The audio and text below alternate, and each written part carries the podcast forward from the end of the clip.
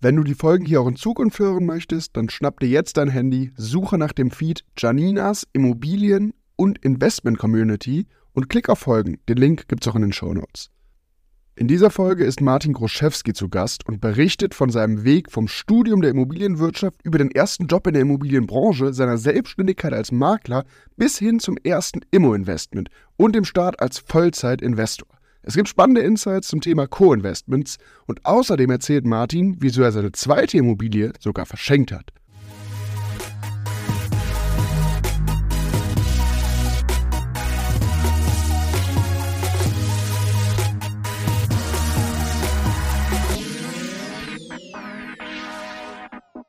Eine neue Folge von Janina Meets Friends und heute habe ich tatsächlich den lieben Martin zu Gast. Wer Martin ist, was er genau macht, das wird Martin jetzt einmal über sich selber erzählen. Ja, hallo Janina, vielen Dank äh, für die Einladung und schön, dass ich hier sein darf. Äh, mein Name ist Martin Groschewski, ich bin 33 Jahre alt, wohne in Berlin äh, und bin Vollzeitinvestor in vor allem Berlin, Brandenburg, Thüringen, Nordrhein-Westfalen und vereinzelt auch andere Standorte. Ähm, genau, soll ich mich einfach mal so ein bisschen vorstellen noch oder? Total gerne. Okay, also ich habe ganz kurz ähm, in NRW aufgewachsen und dann kam ich nach Berlin, habe Immobilienwirtschaft studiert, also ein akademisches Fundament, äh, akademischer Background, bei einem sehr großen Immobilienunternehmen äh, gearbeitet hier in Ostdeutschland. Und 2014 habe ich dann zuletzt die größte Transaktion des Jahres mit begleitet. Äh, das war dann, also in, in, ganz Deutschland, das war, das waren 1,5 Milliarden Euro ähm, im Objekt- und Portfolio-Management, war ich da mit dabei.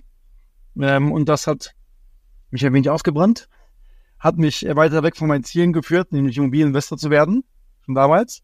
Und da habe ich mich entschieden, äh, selbstständig zu werden. Allerdings hatte ich kein großes Eigenkapital zu dem Zeitpunkt. Äh, und habe dann deswegen entschieden, dass ich mit meinem Background Immobilienmakler werde. Und habe mhm. 2014 mich selbstständig gemacht als Immobilienmakler. Äh, 2016 hatte ich dann sechs Mitarbeiter und ein Büro in Friedrichshain hier in Berlin. So eine schöne Gewerbefläche. Lief also alles ganz gut. Und dann habe ich die erste Immobilie gekauft. Und ähm, dann so ein wenig mehr gekauft und irgendwann entschieden, weniger Makler zu sein und mehr Investor. Also bin immer mehr in Richtung Investorendasein gegangen, habe die Makler-Tätigkeit runtergefahren und 2019 habe ich dann ähm, den Step gemacht zum Vollzeitinvestor. Und da habe ich mich mit meinem guten Freund und jetzt sehr guten Geschäftspartner äh, Dr. Bodo Wawrzyniak zusammengeschlossen. Er ist ja Immobilienrechtsanwalt. Ich kam so aus dem Sales eben und kaufmännischer Natur ins äh, qua äh, Studium und Tätigkeit vorher. Und so haben wir uns dann entschieden, gemeinsam Vollgas als Investoren zu geben. Und dann kam eins zum anderen. Wir haben mit Fix und Flip angefangen, Mehrfamilienhäuser angefangen zu kaufen. Dann wurde ich auch Coach für Location, wurde aber vorher schon Coach für Location, dann wurde ich auch Coach. Dann, ähm, oder auch währenddessen oder vorher haben wir angefangen mit Marco und Stefan zu investieren, den Gründern von Location. Genau. Und so alles bis heute alles ein wenig eskaliert. Und heute sitze ich hier als Coach, Investor, genau. Und äh, das sind meine Kerntätigkeiten. Das hört sich super, super spannend an. Ich muss tatsächlich auch gestehen, bevor ich dich bei Immocation gesehen habe, habe ich tatsächlich von dir und Bodo ein Interview bei Investor Stories gehört. Mhm. Ah, ja. Und äh, da fand ich es tatsächlich auch schon sehr interessant. Ähm, ihr bringt ja beide total unterschiedliche Skills im Immobilienbereich mit. Wenn du jetzt heute so drauf schaust, sagst du, okay, ganz ehrlich, das war total äh, gut, dass ich diesen Weg wirklich zum Vollzeit-Immobilieninvestoren gegangen bin. Oder sagst du, hm, wenn ich mich heute noch mal anders entscheiden könnte, würde ich, glaube ich, so ein paar Schritte noch mal anders machen. Gute Frage. Was? Nee, also ich würde also ich würde auf jeden Fall den Weg wieder gehen, definitiv. Mhm ich äh, der einzige oder zwei Sachen hätte ich anders gemacht. Ich hätte es früher gemacht. Weil ich habe ich hab tatsächlich äh, aus eigenem Kapital dann die ersten Immobilien gekauft und wollte das Geld verdienen. Und mhm. heute weiß ich, wie Co-Investments funktionieren. Äh, mhm. Und damals habe ich es auch versucht mit meinem damaligen Steuerberater. Aber ich kannte die ganzen Grundlagen nicht irgendwie. Ne? Welche Struktur, partiarische Darlehen, Festzinsdarlehen, äh, wie man das löst mit den GmbHs und so weiter. Und das war auf jeden Fall mit meinem jetzigen Wissen, das hätte ich anders gemacht. Ich hatte also mhm. sehr viel früher losgelegt mit Co-Investments und dann dadurch auch viel früher Mehrfamilienhäuser gekauft und nicht nur Wohnungen. Ähm, und die zweite Sache, die ich vielleicht anders gemacht hätte, wäre die Wahl des Studiums, wobei ich habe mich nie damit so genau befasst, aber wahrscheinlich wäre ich mehr in die Architektur- oder Bauingenieurrichtung gegangen äh, und Mhm. nicht Immobilienwirtschaft. Weil die Immobilienwirtschaft hat mir schon extrem viel kaufmännisches Fundament gegeben, so aus der Immobilienwirtschaft an sich. Ich hatte aber da immer das Gefühl, dass das eher dazu da war, um Angestellte in der Immobilienwirtschaft quasi auszubilden. Und ähm, so jetzt mit, der, mit dem, was ich heutzutage mache, könnte ich auf jeden Fall architektonische und Bauingenieur-Skills äh, aus dem Studium gut gebrauchen. Das wäre wahrscheinlich so, wo ich überlegen würde, vielleicht hätte ich es anders gemacht. Aber ansonsten einfach nur früher losgelegt. Ja, äh, das frühe Loslegen finde ich total interessant, dass das wirklich die meisten Immobilieninvestoren und Investorinnen sagen. Ähm, mir geht's auch immer so, ich hätte, äh, obwohl ich tatsächlich mit 21 habe ich die erste Wohnung gekauft, ähm, aber ich hatte zu viel Angst. Also selbst nachdem ich es gemacht habe, hatte ich total viel Angst, weil jeder um mich herum wirklich so gesagt hat, oh nee, dann hast du mal die Messis, dann hast du irgendwie äh, ständig Probleme oder so, dein Mieter ruft dich auf dem Sonntag an und so weiter. Also ich hätte mich auch gerne viel früher getraut, viel, viel mehr zu investieren. Wobei, wobei sprichst es- 21 ist schon, ist schon krass, also Respekt dafür. Ich war, ja, ich war, aber ich, ich war, ich 24, nee, ich war 26 äh, und das fand ich schon äh, irgendwie äh, früh so im Vergleich zu all dem Mhm. ganzen Umfeld. Aber 21 noch, noch krasser. Chapeau dafür.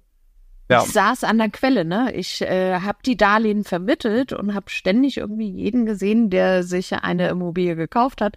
Und dann habe ich gesagt, okay, du bist 21, bist quasi gerade erst so richtig im Beruf angekommen, ähm, hast kein Eigenkapital auf der Naht, ähm, tatsächlich damals Finanzierung mit Nachrangdarlehen und Hauptfinanzierung und so weiter, aber tatsächlich auch fünf Jahre später irgendwie äh, fast 120 Prozent Gewinn gemacht. Also dementsprechend, ähm, das war dann auch so der Moment, wo ich gesagt habe, okay, Immobilien, das fühlt sich schon alles richtig an.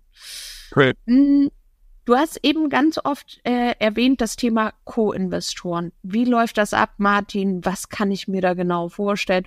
Oder besser gesagt, was können die Zuhörerinnen und Zuhörer sich darunter vorstellen? Oh, auch, auch eine gute Frage. Das ähm, kann ich anreißen, das Thema, weil das ist wirklich sehr, sehr komplex und sehr tiefgehend. Äh, aber bei, bei uns zumindest war das so, Bodo und ich haben uns ja zusammengeschlossen als erste, erstes Co-Investment bei uns, zumindest in dem Mhm. Rahmen, wie wir jetzt investieren. Und da haben wir gemerkt, okay, jeder bringt sein Skillset mit, äh, seine Fähigkeiten, seine Erfahrungen. Und wenn wir das gezielt einbringen und uns quasi aufteilen in den Aufgabenbereichen, ergibt eins plus eins nicht zwei, sondern drei. Weil dann kann Mhm, jeder sich wieder in einer okay. guten Volkswirtschaft ne, auf das fokussieren, was er gut kann. Und dann ist es zum Beispiel klar, dass ich keine äh, Kaufverträge prüfe oder keine Vereinbarungen aufsetze, weil Bodo als Anwalt das kann. Und es ist Mhm. klar, dass Bodo zum Beispiel dann weniger Akquise macht und Verkaufstätigkeiten, weil das meine Mhm. Kernprofession ist, ne? Und, oder Finanzierungsthemen. Und so konnten wir uns eben gut schnell aufteilen auf die einzelnen Fähigkeiten und haben so gemerkt, dass man, okay, einfach sehr viel schneller, sehr viel mehr erreichen kann. Das war so der, der erste Part. Und der zweite Part, wir haben uns dann mit Marco und Stefan zusammengeschlossen, eben von Immocation. Das waren so unsere, oder sind bis heute unsere Kern Joint Venture Partner. Wir haben noch einige andere, aber das sind so unsere Hauptpartner. Und da haben wir auch gemerkt, dass es nicht nur um Fähigkeiten geht, die wir Bodo und ich eingebracht haben. Wir hatten aber begrenzte Eigenkapitalmöglichkeiten. Mhm. Und so haben wir uns Marco und Stefan dann quasi mit ins Boot geholt, also wirklich Partner. Und da ist der Knoten geplatzt. Da hatten wir eben unsere Fähigkeiten, wir hatten voll Zeit, die wir investieren wollten da rein in das Thema und auch gemacht haben und hatten Kapital zur Verfügung. Und so, Mhm. kon so konnten wir quasi eins plus eins plus eins plus eins nicht vier, sondern zehn draus machen und konnten dann wirklich in zwei Jahren knapp 150 Einheiten kaufen, allein mit den beiden. Ähm, genau, die wir bis heute auch entwickeln, bewirtschaften und so weiter. Also das ist so vom Mindset her, äh, was, was das Thema bringt, warum man, warum wir riesen Fans davon sind. Mhm. Und so zum, zur konkreten Struktur will ich jetzt das nicht zu weit führen, aber so Klar. vielleicht äh, so als, so weiß ich nicht, einige Sätze kurz dazu, wenn jemand das Thema angehen möchte. Grundsätzlich ist es am besten aus meiner Sicht, wenn sich Partner zusammenfinden, die eine klare Trennung haben. Das heißt, der eine bringt Geld rein, der andere Zeit und das ganze Operative. Äh, und weil je, je, je kleinteiliger es wird, beziehungsweise je weiter es in die Richtung geht, dass beide alles einbringen, quasi Mhm. beide ein bisschen Geld, beide ein bisschen Arbeit, äh, wird das, es wird umso schwieriger, das dann zu trennen und zu bewerten. Weil Geld ist in Euro zu bemessen, ne? Aber wie bemisst Klar. du dann den Wert, den jemand stiftet in einem Co-Investment durch Arbeitsleistung? Bemisst Mhm. du das an, an Arbeitszeit, die eingebracht wird? Oder an dem Inhalt, ne? Weil zum Beispiel, weiß ich, eben ein Anwalt, der vielleicht sonst einen 300 Euro Stundenlohn hat, der dann zwei Stunden arbeitet, hat vielleicht äh, rein Stundenlohn bemessen mehr Wert als äh, ein Handwerker, der vielleicht sonst einen 30 Euro Stundenlohn hat. Also ich würde sie Mhm. niemals so bemessen, ne? ich werde verstehen. Ich würde das nicht so bemessen, Klar. Aber das könnte man so sehen. Und deswegen gibt es umso mehr Konfliktpotenzial, würde ich sagen, je weiter es in diese Richtung geht. Deswegen finde ich es immer schön, das klar zu trennen. Aber wenn es reingeht in diese Richtung, dass beide irgendwie alles machen, äh, dass man ganz klar Aufgaben, über Aufgabenverteilung spricht von vornherein. Mhm. Dass man sagt, ne, du machst das, du machst das, auch über die einzelnen Schnittstellen sprechen, äh, am besten aufschreiben, damit es da keine Konflikte gibt. Und über allem stehen eigentlich die gemeinsamen Ziele. Das vergessen auch viele immer. Klar. Dass man sagt, die Ziele müssen einfach von vornherein besprochen werden. Die müssen nicht gleich sein, das ist auch ein Trugschluss. Die müssen aber kongruent sein, zueinander passend. Und das ist ganz wichtig. Also ich rate immer jedem, sprecht über eure Ziele, sprecht über die Aufgabenverteilung und dann kommt erst die konkrete Struktur. Jetzt denken aber wahrscheinlich total viele Zuhörerinnen und Zuhörer so, naja, okay, der Martin, der hat halt total viele Kontakte durch Immocation und ähm, weil er selber aus dem Immobilienbereich kommt. Ähm, was würdest du denn jemandem raten, der halt heute wirklich noch am Anfang steht, der halt sagt, okay, ich habe die Skills, um zum Beispiel Immobilien zu entwickeln, um Immobilien vielleicht auch wirklich wieder zu vermakeln. Ähm, mir fehlt aber wirklich das Kapital. Was würdest du so einer Person empfehlen? Wo kann man sich da wirklich die Co-Investoren suchen? Ähm, auch gute Frage. Ich würde das auch ein wenig differenzieren. Wenn es wirklich so, so ist, wie du sagst, dass jemand schon die Skills hat, dann würde ich äh, empfehlen, nur auf, die- äh, auf die Suche nach Eigenkapitalgebern zu gehen, wenn, wenn einem zumindest Mhm. Eigenkapital fehlt. Wenn jemand sagt, die Skills sind noch nicht da, aber man hat die, den Hunger, den Willen, die Skills zu entwickeln und zu lernen, würde ich eher auf die Suche nach jemandem gehen, der äh, Eigenkapital und Erfahrung mit einbringt. Das Ja, heißt, dann kann okay. man sagen, pass auf, lieber, lieber Investorin, ne, ich würde gerne mal mit dir sprechen. Janina, zum Beispiel, ich weiß, du bist eine Investorin, du hast Erfahrung, vielleicht auch ein bisschen Eigenkapital.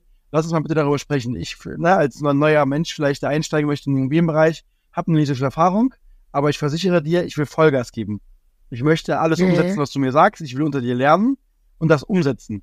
Das können wir gerne berücksichtigen in den Anteilen. Vielleicht bekommst du am Anfang mehr, weil ich weniger weiß, aber dafür mehr mache. Und so, so würde ich da rangehen. Eben sagen, habe ich Skills? Ja, dann suche ich mir einen Eigenkapitalgeber. Habe ich noch nicht die Skills oder fühle mich noch nicht sicher genug in den Skills, suche ich mir jemanden, der auch vor allem mit Erfahrung zur Seite steht. Und da, dann quasi einen als Mentor ein wenig unter seine oder ihre Fittiche nimmt. Das ist ein sehr, sehr guter Tipp. Also das empfehle ich auch immer den Leuten und äh, so kann man da am besten rangehen. Wenn du jetzt aber heute mal so auf deine Woche schaust, ähm, du bist ja selber auch ähm, Gesellschafter bei Magnolia One, äh, du bist selber Coach bei Immocation, dann hast du auch noch die unterschiedlichsten Gesellschaften, Familie. Wie viele Stunden bringst du wirklich die Woche auf für deine eigenen Immobilienprojekte? Also du meinst nur, nur für die eigenen Bestände quasi, ne? Weil ich Ja, genau nur für die eigenen ohne, ohne Bestände. Immocation, Ja. ohne äh, sonstige unternehmerische Tät- Tätigkeiten, weil eben die Beteiligung habe ich Ja. auch noch an anderen anderen Unternehmen. Ich würde sagen, an den eigenen Beständen inklusive Projektentwicklung in Mhm. den letzten drei bis vier Monaten auf jeden Fall deutlich mehr als davor, weil die aktuelle Marktphase erfordert einfach mehr Kreativität und mehr Power, die man reingeben muss. Aktuell extrem viel. Also aktuell die letzten drei bis vier Monate würde ich sagen, arbeite ich nur an den Beständen am Tag wahrscheinlich sieben bis acht Stunden, Wow. weil wir auch vieles parallel machen. Davor war das äh, weniger, wird auch dann wieder weniger werden, perspektivisch. Das ist ja auch das Ziel. Aber aktuell kommt aber sehr vieles zusammen, weil in den Beständen habe ich gerade 40 Balkone abgerissen, baue Balkone neu, wir machen Dämmungen, wir machen Mietergespräche, wir haben ne, mittlerweile äh, knapp, ich glaube sogar zehn Mitarbeiter, die auch geleitet werden wollen, interne Hausverwaltung, internes Controlling. Und wenn du das alles mit einbeziehst, dann ist das schon alleine das ganze Management der Bestände und Projektentwicklungen ähm, schon ein Vollzeitjob. Und darüber hinaus Aber- kommt dann Democation und Co. Aber das finde ich super, weil du sprichst genau das an, was ich immer sage. Immobilien sind auch Entwicklungsthemen. Also es ist ja nicht so, ich kaufe heute die Immo und ich lasse sie einfach da liegen für zehn Jahre und dann verkaufe ich sie, sondern den richtig guten Deal machst du ja nur, wenn du wirklich auch anfängst, die Immobilie zu entwickeln, die, dadurch die Miete zu entwickeln. Und ähm, ja, so sage ich auch immer, bringt das Immo-Game dann auch wirklich Spaß. Was war denn aber deine erste Immobilieninvestition? Also ähm, womit hat alles angefangen bei dir, Martin? Ich habe äh, zwar, es war gar nicht, glaube ich, so nennenswert. 2016 habe ich äh, von einer Erbengemeinschaft, aber eigentlich schon, wenn ich darüber nachdenke, über einen, über einen Hausverwalter habe ich einen Off-Market-Tipp bekommen zu einer Erbengemeinschaft. Mhm. Und äh, das waren, glaube ich, acht Leute, die zerstritten waren. Ui. Äh, und das war eine ganz kleine Eigentumswohnung in NRW. Äh, die habe ich dann gekauft von denen und dann wieder verkauft. Also eigentlich ein Fix und Flip. Äh, die zweite, genau, die zweite Wohnung kam aber auch über diese Erbengemeinschaft dann wieder über einen Tipp in der gleichen Anlage. Die habe ich gekauft äh, und dann meinem Papa geschenkt, verschenkt, um ihm was zurück, zurückzugeben, so für alles, was Emmy gegeben hat in der Vergangenheit. Mhm. Äh, so an, an unternehmerischen Mindset. Ähm, genau, das waren eigentlich so die ersten beiden Wohnungen, die ich in sehr, sehr kurzer Zeit gekauft habe. Genau. Und dann kamen so ein paar mehr im Laufe der Jahre und 2019 war das erste Mehrfamilienhaus. Spannend, weil die wenigsten starten ja wirklich direkt mit so einer Fix-and-Flip-Geschichte. Die meisten starten ja erstmal so mit, ah ja, ich kaufe jetzt mal eine Wohnung und schau mal, wie fühlt sich das überhaupt an, Eigentümer zu sein. Ähm, also da Hut ab, dass du da direkt gesagt hast, okay, dann mache ich direkt einen Fix-and-Flip äh, draus. Und ähm, ja, Erbengemeinschaft finde ich immer ein bisschen schwierig, weil äh, gerade wenn die sich nicht alle einig sind, äh, ist das meistens so ein Prozess, wo ich nicht so einsteigen würde. Also da wirklich gut ab ans erste Immo-Invest. Und scheinbar hat es ja so viel Spaß gebracht, dass du gesagt hast, okay, da geht mehr. Äh, ich denke jetzt ein bisschen größer, definitiv. Was würdest du denn aber heute den Menschen empfehlen, die sich noch nicht getraut haben, in Immobilien zu investieren? Ich würde empfehlen, äh, sich auf jeden Fall erstmal Sicherheit anzueignen und äh, also Sicherheit durch Wissen. Weil, weil das habe ich auch gemerkt in, in, in, den Jahren, wo ich das eben alles lernen durfte am Anfang, äh, dass, dass ich einfach sehr viele Fehler gemacht habe, mhm. ähm, aber sehr viele Fehler auch vermeiden konnte durch äh, Wissen oder Erfahrungen anderer, die ich mir irgendwie zu Rate gezogen habe. Also ich würde ich, ich würd so einen Spagat empfehlen aus nicht zu lange warten, und irgendwie nicht mhm. zu vorsichtig sein, weil die aktuelle Marktphase ist, ist einfach sehr gut, um auch langfristige Bestände zu kaufen. Ja. Ähm, aber gleichzeitig auch nicht zu überstürzt sein. Weil das Immobiliengame mhm. ist einfach langfristig gesehen äh, sehr gut, gerade Bestand. Ähm, deswegen so, so ein Spagat aus jetzt auf jeden Fall fundiertes Wissen aneignen, Netzwerk aufbauen, aber trotzdem nicht zu lange warten und sich auch Immobilien nicht kaputt rechnen. Weil das machen auch viele, ne? ja. wo man sagt, hey, ja. ich finde einfach nichts, weil sich einfach nichts lohnt es ist okay am Anfang, die erste Wohnung, die ersten zwei, drei Wohnungen Cash schon negativ zu kaufen. Total. Das ist vollkommen okay, ne? Das wirst du ja auch so sehen. Ja. Ich, ich finde aber nur, es ist, äh, oder ich bin überzeugt davon, es ist so wichtig, dass die Perspektive auf mehr besteht. Das ja. heißt, ich empfehle nicht, eine Cash schon negative Wohnung zu kaufen, wo die Marke nicht erreicht ist. Oder am besten, ja. am schlimmsten Fall über eine Sondervermietung an vier Studenten in einer WG äh, mit ja. einer Miete von 20 Euro die Quadratmeter, wo am Markt nur 12 Euro üblich wären dann irgendwie 100 Euro Cash negativ zu sein, das ist scheiße. Das bitte nicht machen. Aber andersrum, wenn du für 8 Euro kaufst, ne, äh, das weißt du selber, aber vielleicht die Zuhörer oder Zuhörerinnen noch nicht, wenn du für 8 Euro netto kalt kaufst und dann 100 Euro neg Cash negativ bist und dann weißt, ich kann direkt nach Ankauf, nach Ankauf 15 oder 20 Prozent die Miete steigern, wenn dann vielleicht nach 40 Euro Cash negativ und dann in drei Jahren werde ich äh, neutral oder positiv sogar und habt immer noch Luft nach oben bis zur Marktmiete, dann ist doch alles okay, dann kauft die Wohnung. Weil ja. ne, nicht, nicht nur Cashflow zählt, sondern auch Quadratmeterpreise. Und das ist jetzt der zweite Punkt. Ne? Also nicht nur Cashflow geil sein, nicht nur Cashflow orientiert sein, sondern auch denkt bitte langfristig. Schaut euch die ja. Quadratmeterpreise an und überlegt euch, okay, ich habe vielleicht negativen Cashflow am Anfang, weiß aber, ich werde irgendwann neutral und positiv, weil ich noch Luft nach oben habe, mache aber trotzdem einen geilen Deal weil der Quadratmeterpreis unter dem liegt, was die Wohnung eigentlich gerade am Markt wert wäre. Also so kaufe ich nur ein. Äh, für mich ist immer dieses Thema, okay, was für eine Rendite, Cashflow und so weiter total uninteressant. Für mich ist immer das Interessante, ist der Deal ein guter Deal? Und das ist ja in meinen Augen nur, wenn im Grunde genommen der Marktwert der Immobilie ähm, höher ist als äh, das, was ich für Kaufpreis und Kaufnebenkosten ausgegeben habe. Und ich sehe es jetzt selber gerade, ich habe eine Wohnung gekauft vor zwei Jahren in Dortmund, da hätte jeder mir gesagt, boah, Janina, warum machst du das? Mietvertrag stand, äh, bestand seit 1979. So, das war nur eine Frage der Zeit, bis die Mieterin irgendwann sagt, ich ziehe aus der Wohnung aus, einfach weil sie gesundheitlich vielleicht nicht mehr in der Lage sein wird, diese Wohnung im zweiten Obergeschoss ohne Fahrstuhl oder so zu bewohnen. Und ähm, ja, das ist jetzt tatsächlich auch passiert. Äh, jetzt laufen da gerade die Sanierungsarbeiten und eigentlich kann ich mich entscheiden, verkaufe ich das Ganze jetzt oder mache ich quasi aus der schlechten 2% Rendite irgendwie fast ein 12% da. Ähm, das ist natürlich, das sind die Deals, die Spaß bringen und das ist aber auch immer die Entwicklungsarbeit, die man mitbringen muss, ne? Ja, und, und auch kalkulierte Risikobereitschaft. Ne? Das gehört auch, auch ab und zu dazu. Weil ich hatte auch so einen, einen Fall, genauso wie du sagst, war, war bei mir genauso, auch ein alter Herr, wo ich gesagt habe, er, er, kann gerne drin wohnen bleiben, solange er glücklich ist und er möchte. Ist okay für mich. Äh, aber ich weiß, irgendwann in nicht allzu ferner Zukunft wird es soweit ja. sein, dass die Wohnung dann frei sein wird. Ja. Und, ne, ich meine, das ist einfach ein kalkuliertes ja, Risiko, beziehungsweise auch einfach so zu kaufen, dass man sagt, und das würde ich immer empfehlen dass man sagt, es ist okay, wenn der Mieter drin wohnen bleibt. Ja, ich weiß, nach hinten definitiv. raus wird die Wohnung Spaß machen, aber nicht darauf angewiesen zu sein, dass der Mieter irgendwie in den nächsten zwei Jahren auszieht, ne? Und dann unter Druck setzen oder irgendwie, irgendwie andere Kacksachen machen, die dem Mieter Druck machen. Sondern nein, ja. einfach kaufen, es ist okay, gutes Verhältnis, der Mieter kann glücklich sein und du weißt irgendwann, wenn die Wohnung frei wird, egal ob in zwei oder in zehn Jahren, wirst du auf jeden Fall Spaß haben mit der Wohnung. Hundertprozentig sehe ich genauso. Ich finde auch immer, dass die Bindung zu den Mieterinnen und Mietern, egal ob jetzt privat oder gewerblich, ähm, so wichtig ist, weil also bei mir kann ich sagen, toi toi toi, als Corona war, ähm, es gab nichts Negatives in meinem Portfolio. Alle Mieterinnen und Mieter haben sich frühzeitig gemeldet, wenn da irgendwelche Themen bezüglich Mietstundungen waren oder oder oder. Deswegen, da ist es immer ganz wichtig, wirklich äh, sich die Mieterinnen und Mieter zu den Freunden zu machen. Auf jeden Fall. Wenn du jetzt heute eine Immobilie angeboten bekommst, Martin, besichtigst du eigentlich noch selber?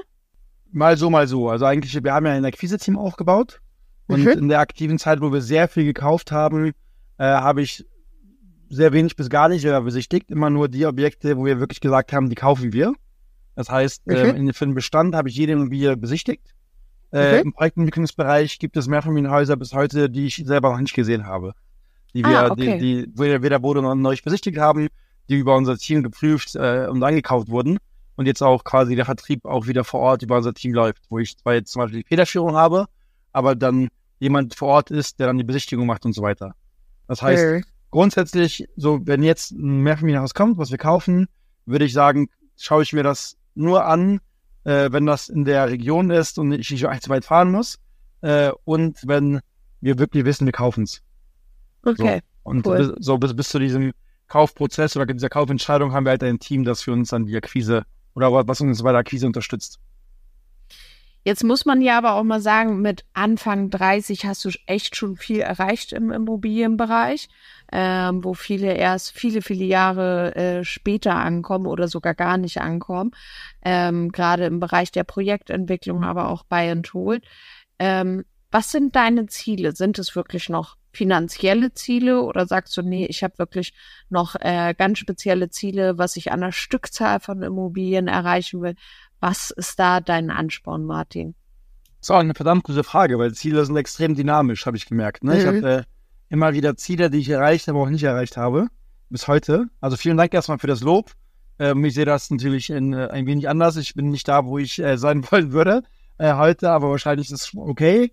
Äh, aber trotzdem sehe ich noch sehr viel Potenzial irgendwie nach oben, weil ich wirklich jeden Tag lerne und haben wir vorhin gehabt ein Gespräch. Ne? Dieses Jahr mhm. war einfach auch verdammt schwierig oder ist verdammt schwierig im Projektentwicklungsgeschäft. Ja. Der Bestand profitiert von der Lage, aber Projektentwicklung ist verdammt schwierig.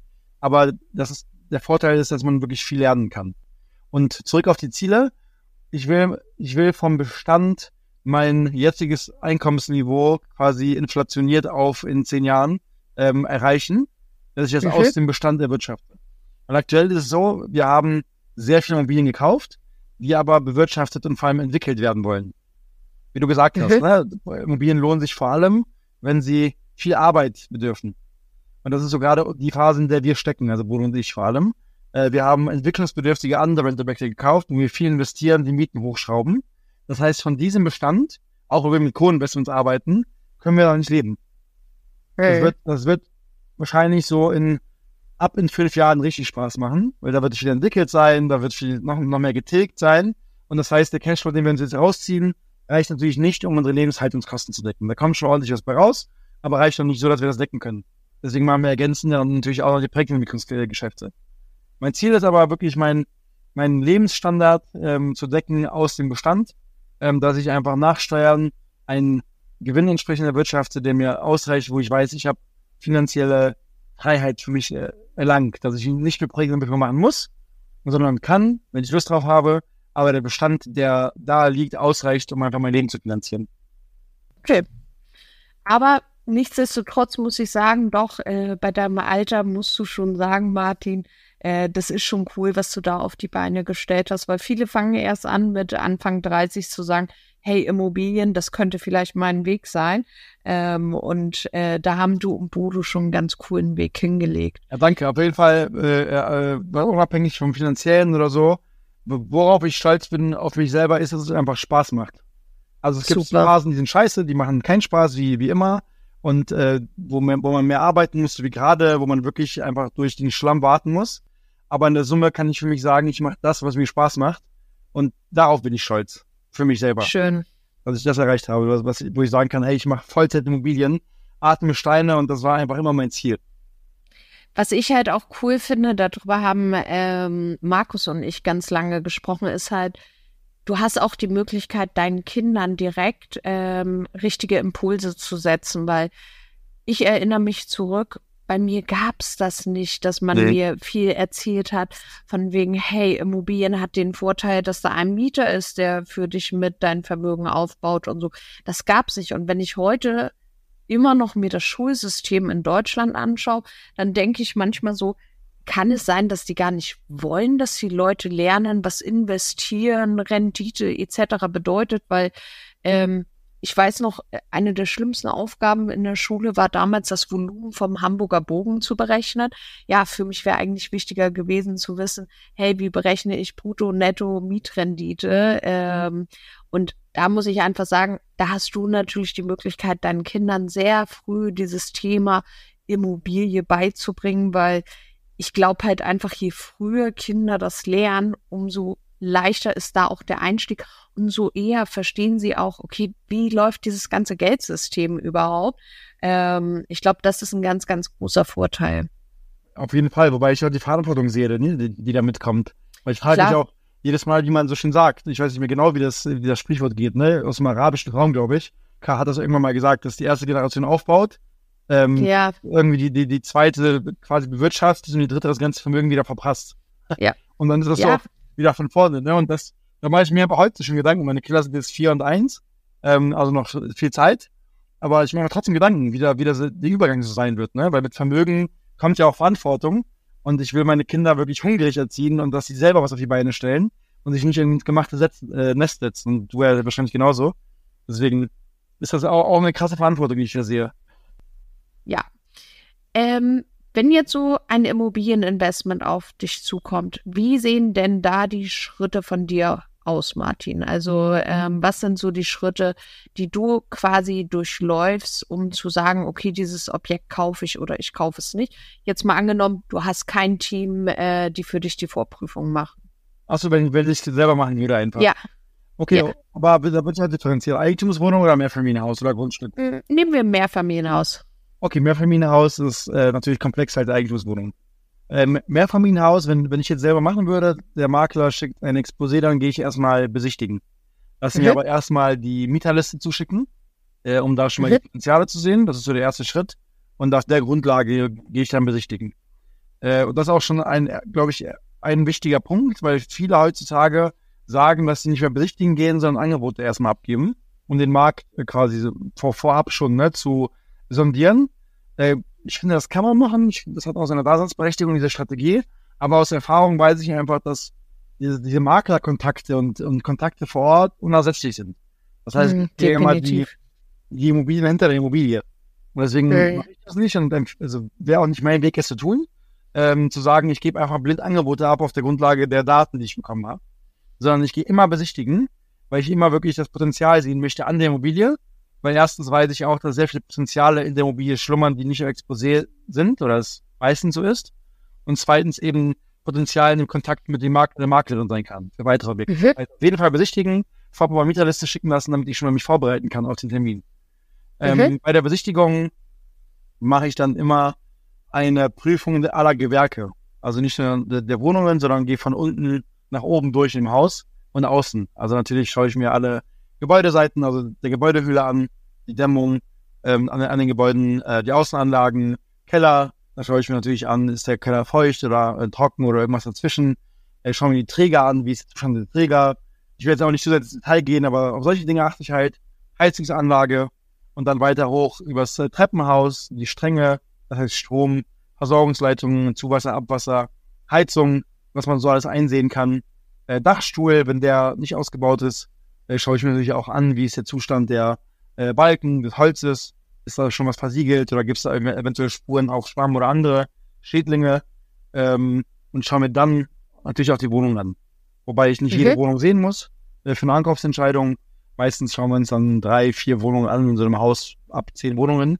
Äh, am besten verschiedener Grundrisskategorien, weil die sind ja dann meistens alle, alle gleich, wenn man drei, vier Wohnungen gesehen hat. Äh, spreche Klar. mit Mietern, so viel es geht, um Eindrücke zu bekommen und mache möglichst viele Fotos bei der Besichtigung. Mhm. Und messe auch nach. Das ist ganz wichtig. Das Mhm. ist auch ein, sehr wichtiges Learning, weil es gibt sehr häufig sehr viele Flächenabweichungen. Äh, und deswegen messe ich zumindest bei ein bis zwei Wohnungen äh, immer die Fläche nach mit dem Lasermesser. Und Mhm. deswegen ich auch ei- eigentlich immer empfehlen würde, zu zweit zu einer Besichtigung zu gehen von Mehrfamilienhaus, wenn es nur geht, weil es immer die Erfahrung jetzt gezeigt hat, wenn Bodo und ich zum Beispiel eine Besichtigung machen, ist es immer total schön, weil ich konzentriere mich dann, oder einer konzentriert sich dann auf die Gespräche mit Maklern und und Mietern und der andere konzentri- konzentriert sich dann auf Notizen, auf Bilder und auf Maße. Und wenn eine Person das macht, dann ist es schon extrem viel. Ne? Dann, wenn man gerade keine Routine hat und keine Checklisten, die man da abarbeiten möchte, ist das einfach sehr schwer alleine. Äh, wenn ich aber alleine gehen würde, würde ich auf jeden Fall empfehlen, äh, trotzdem Fotos zu machen Mhm. äh, und trotzdem mit den Mietern zu sprechen. Nur eben alles Okay. Nicht so intensiv, wie ich es machen würde, wenn wir zu zweit gehen. Mhm. Dann lassen wir uns nach der Besichtigung natürlich die Unterlagen zuschicken, äh, was alles dazugehört zum Mehrfamilienhaus. Entweder ist es aufgeteilt oder nicht aufgeteilt. Die meisten, die wir gekauft haben, sind nicht aufgeteilte Mehrfamilienhäuser. Das heißt, es gibt keine Teilungserklärung oder ne, keine ETV-Protokolle, keine Wirtschaftspläne. Aber alle sonstigen Unterlagen, dass wir uns zukommen, Bestandspläne, Versicherungsnachweise, you name it, für eine ähm, ausführliche Due Diligence. Mhm. Und dann, wenn ich mich entscheide zu kaufen, äh, gehe ich aber immer vor Kauf nochmal mit einem Sachverständigen rein. Ah, Um okay. nochmal wirklich abschließend alles ähm, ja, bewerten zu lassen. Weil ich meine jetzt in, der, in, der, in, der, in den Jahren schon einen ganz guten Sachverstand entwickelt zu haben ähm, für Sanierung und für Technik. Ähm, aber ich bin bei weitem entfernt von einem guten Sachverständigen. Äh, das merke ich immer wieder, die das irgendwie seit 20, 30, 40 Jahren im Fokus machen. Und das ist auch immer total geil jedes Mal. Ne? Das kostet dann bei so einem Mehrfamilienhaus um die 1000 Euro netto. Bei so einem Okay. Sachverständigen, was schon recht viel ist. Ähm, aber ich lerne jedes Mal irgendwas Neues. Auch wenn ich denke, dann irgendwie an einem Haus alles gesehen zu haben, lerne ich trotzdem drei, vier Dinge, die ich aber nicht gesehen habe. Äh, und das ist einfach immer wieder schön. Cool. Genau, und dann äh, geben wir, also wir geben dann nach der Besichtigung direkt ein Angebot ab, innerhalb von 24 Stunden. Äh, und wenn dann noch irgendwas kommt, wo wir sehen, das war nicht so wie im Exposé beschrieben, das heißt, wir hatten, wir hätten es nicht wissen können, handeln wir nach. Und das Mhm. ist so die, die Strategie, dass wir möglichst schnell die Angebote abgeben auf der Grundlage der bisher folgenden Informationen. Und falls im Nachgang noch irgendwas kommt, ist ja auch logisch, was man nicht hätte wissen können, was aber Kaufpreis mindernd zu berücksichtigen ist, dann kann man eben danach verhandeln. Cool. Ja, also vielen, vielen Dank, Martin, für all die Tipps, die du ähm, da jetzt schon mal so geteilt hast. Was würdest du denn abschließend allen Interessenten und Interessentinnen, die sich jetzt gerade mit einer Immobilie beschäftigen, in der aktuellen Marktsituation wirklich empfehlen? Im äh, Kapitalanlage oder so Mehrfamilienhaus? Kapitalanlage. also wirklich dann, sagen wir, äh, Käufer, Käuferinnen, die eine Wohnung kaufen möchten als Kapitalanlage Genau. für Altersvorsorge. Ich würde empfehlen, ähm, sich möglichst viele Wohnungen anzuschauen. Tatsächlich. Es gibt einfach sehr viel Angebot gerade am Markt. Ähm, auf die Energieeffizienz zu achten. Also das ist schon ein sehr bewusstes Thema bei vielen, merke ich auch im Vertrieb bei uns. Aber trotzdem sehr darauf zu achten, weil in den nächsten Jahren wird eine Energiekeule kommen. Das heißt, man Mhm. muss, muss sich mit dem Thema Energie befasst haben. Ähm, wenn man das aber nicht machen möchte, mit dem Thema Energie sich zu befassen, äh, am besten D oder besser zu kaufen. Energie Mhm. lassen tatsächlich. Das ist ein, ein Punkt, auf den man achten kann. Aber dann vor allem sich die Immobilien nicht allzu schlecht zu richten. Man muss sich Okay. eine, eine gute Kalkulation zugrunde legen. Wenn man die nicht hat, äh, kann ich das Immocation Kalkulationstool empfehlen. Äh, weil da ist quasi alles, alles berücksichtigt oder auch von Urbio weiß ich, ob ihr auch da was habt, wahrscheinlich auch Mhm. genauso. Also irgendeinen Anbieter finden, wo man Vertrauen hat, ein gutes Kalkulationstool findet, ähm, Immobilien einfach durch, durchrechnen, diese Kalkulation verstehen. Und wenn man das einmal versteht, Preise, Kaufpreis, Angebote abzugeben. Und Das, Mhm. ist ein, das ist ein sehr, sehr wichtiger Punkt, weil sehr viele Kapitalanleger, die vielleicht die erste, zweite oder dritte Wohnung kaufen, trauen sich nicht ein Gegenangebot abzugeben, sondern sagen dann entweder zu, also sie kaufen die Wohnung, oder sie sagen ab, weil der Preis zu teuer ist. Klar. Aber es ist extrem wichtig, einfach wirklich fundierte Kaufpreisangebote abzugeben und das am besten in schriftlicher, argumentativer Form. Das heißt nicht einfach nur Mhm. eine E-Mail zu schicken mit, weiß ich nicht, wenn die Wohnung 100.000 im Angebotspreis kostet, zu schreiben, vielen Dank für die Besichtigung, ich biete Ihnen hier mit 80.000 Euro, äh, sondern zu schreiben, vielen Dank für die Besichtigung, das und das gefällt mir an der Immobilie, weil das finde ich auch mal sehr schön und wertschätzend, um nicht den Eindruck zu erwecken, pass auf, äh, ich will einfach nur um jeden Preis handeln, wie auf dem Bazar, alles schlecht hier an der- an der Immobilie, weil jede Immobilie hat was Geiles, ne? Und das würde ich Mhm. hervorheben, weil es zeigt, okay, Janina will nicht nur handeln, sondern sie sieht auch was Schönes an der Immobilie, sie mag Immobilien, äh, aber die und die und die Punkte sind kaufpreismindernd zu berücksichtigen. In der aktuellen Marktphase insbesondere gestiegene Zinsen, erhöhter Eigenkapitalbedarf für Banken und gestiegene Handwerkerpreise, Materialpreise. So pauschal und dann so ein paar ähm, objektbezogene Sachen, ne? was je nachdem am, am, Objekt gesehen wurde. Das ist kaufpreismindernd zu berücksichtigen und dann aber wieder abschließen mit aber etwas Positivem. Das nenne ich immer Sandwich-Methode. Ne? Positiv, negativ, positiv. Und dann wirklich zu sagen, hey, ich mag die Immobilie, ich will sie gerne kaufen, die passt super zu meinem Ankaufsprofil im Portfolio. Ich würde mich total freuen, wenn wir geschäftlich übereinkommen. Ich freue mich Cool. über Ihre Rückmeldung. Und das, um den abschließenden Tipp noch zu geben, bevor man das Angebot schickt, einfach den Makler anrufen und sagen, passen Sie auf, da wird ein Angebot kommen. Äh, wundern Sie sich nicht, das liegt unterm Angebotspreis, aber ich habe es gut argumentiert. Mega-Tipp. Vielen, vielen Dank, Martin. Ähm, also da freue ich mich schon wirklich, was so die Zuhörerinnen und Zuhörer sagen. Und ähm, ich verlinke natürlich auch äh, Magnolia One. Also ähm, da werdet ihr auch wirklich alle Kapitalanlagen finden, aber ich glaube auch eigengenutzte Immobilien, richtig? Also Ja, auch also Objekte für genau. den Eigennutzer. Also Magnolia One ist äh, bei uns äh, daraus entstanden, das ist ja unser Maklerlabel, an dem Bodo und ich auch äh, beteiligt sind, weil wir gesagt haben, hey, wir sind Investoren, wir, wir haben die Skills entwickelt, wirklich Häuser aufzuwerten und einzeln zu verkaufen an Investoren und Kapitalanleger. Deswegen fokussieren wir uns bei der Magnolia One vor allem auf Mehrfamilienhäuser und Mhm. Kapitalanlagen. Das heißt, wir helfen Ah, Kunden okay. auch, das zu machen, ne? die Häuser zu entwickeln, fit zu machen für einen Verkauf, das heißt Mietentwicklung und mit möglichst wenig Geld maximale Opt äh, Optimierung am Haus zu machen. Dann bei der Aufteilung und quasi Kapitalanlagevertrieb an separate Kunden oder als ganzes Mhm. Mehrfamilienhaus, als Zinshaus an Investoren. Das ist so der Fokus. Cool. Ja, also ich verlinke Magnolia auf alle Fälle so, dass jeder äh, weiß, okay, wo finde ich denn hier den Martin? Und ich sage an dieser Stelle vielen, vielen Dank, dass du dir die Zeit genommen hast, Martin. Und wir werden uns bestimmt das ein oder andere Mal äh, definitiv auch noch live sehen. Auf jeden Fall. Vielen, vielen Dank für die Einladung. Ich freue mich, dass ich darüber reden durfte. Danke dir. Gerne. Bis dann. Ciao. Ciao.